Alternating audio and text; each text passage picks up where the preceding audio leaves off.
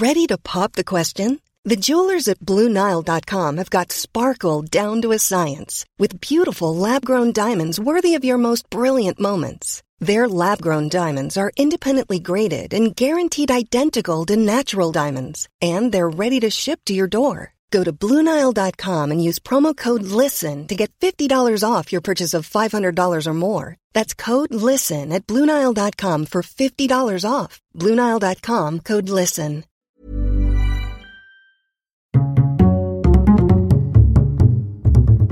Culture G. Cultivez votre curiosité. Bonjour à tous.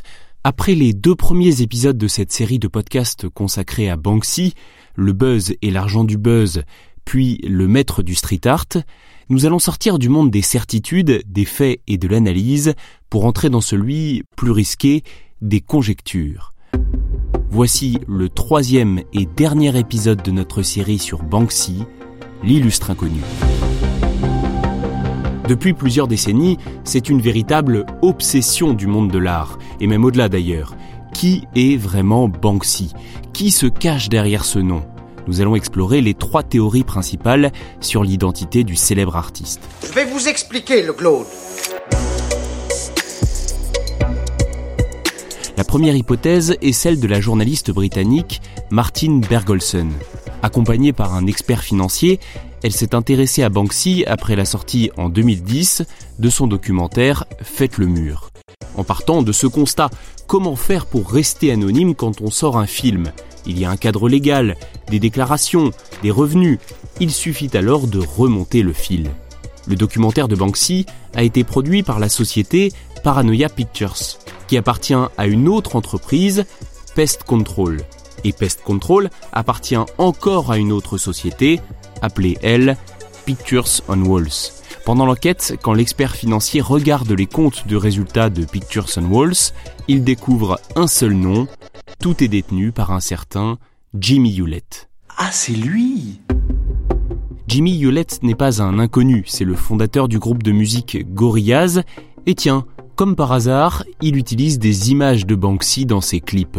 C'est aussi un artiste et dessinateur de bande dessinée. En regardant ses dessins, on se dit que ce n'est pas impossible qu'il soit Banksy. Mais un petit doute subsiste. J'ai un doute. Suite à ces révélations, en 2017, le nom du propriétaire de Pictures on Walls a été changé.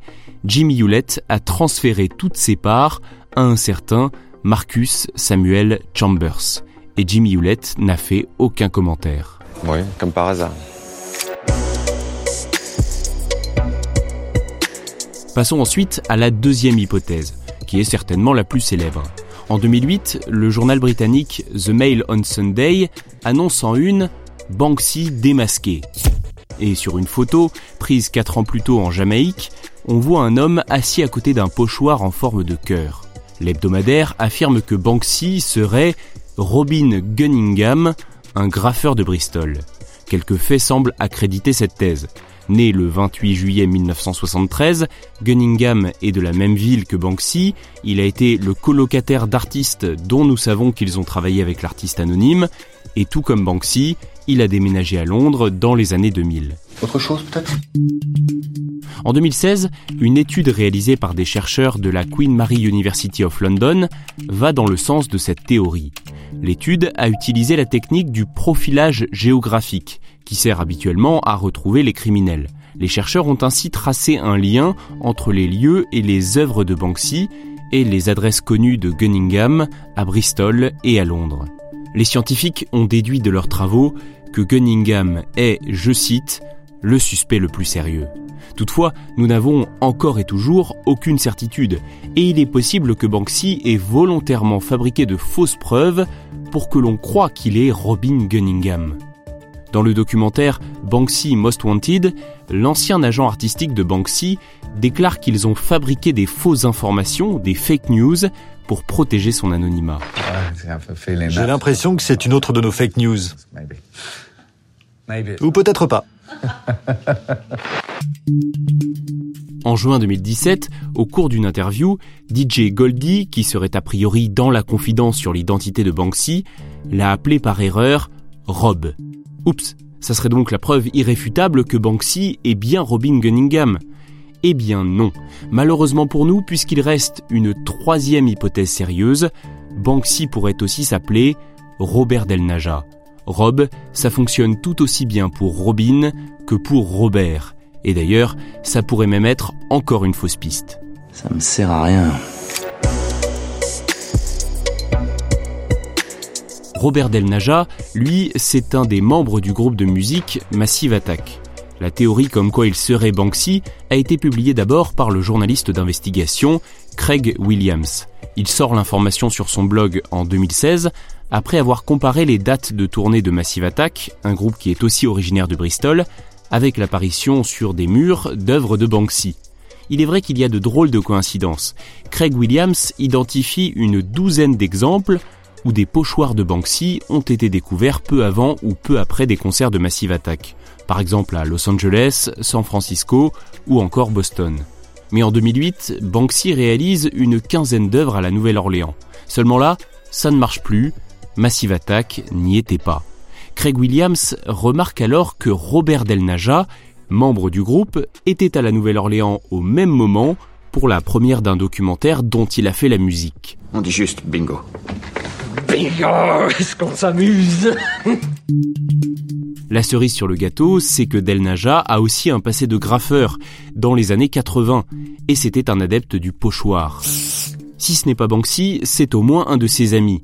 L'artiste anonyme a écrit la préface du livre de 2015 sur Massive Attack où il déclare que Del Naja l'a beaucoup influencé. Toutefois, lors d'un concert à Bristol, sur scène, Robert Del Naja a catégoriquement nié être Banksy, avant d'ajouter Nous sommes tous Banksy.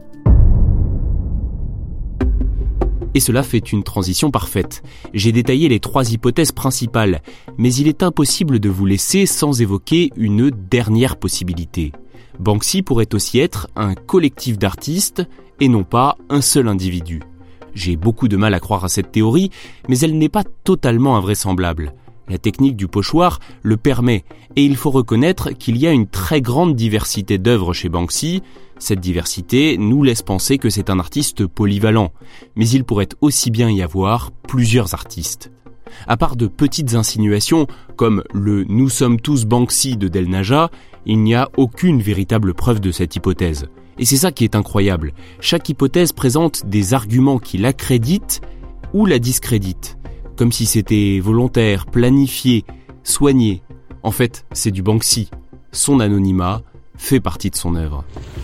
Alors Thérèse, s'il vous plaît, n'y voyez surtout pas le fantasme de l'homme, mais plutôt, si vous voulez, comment dire, la recherche créative, le délire de l'artiste, n'est-ce pas?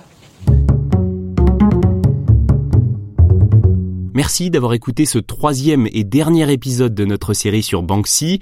N'hésitez pas à vous abonner à ce podcast et à le partager. À très vite.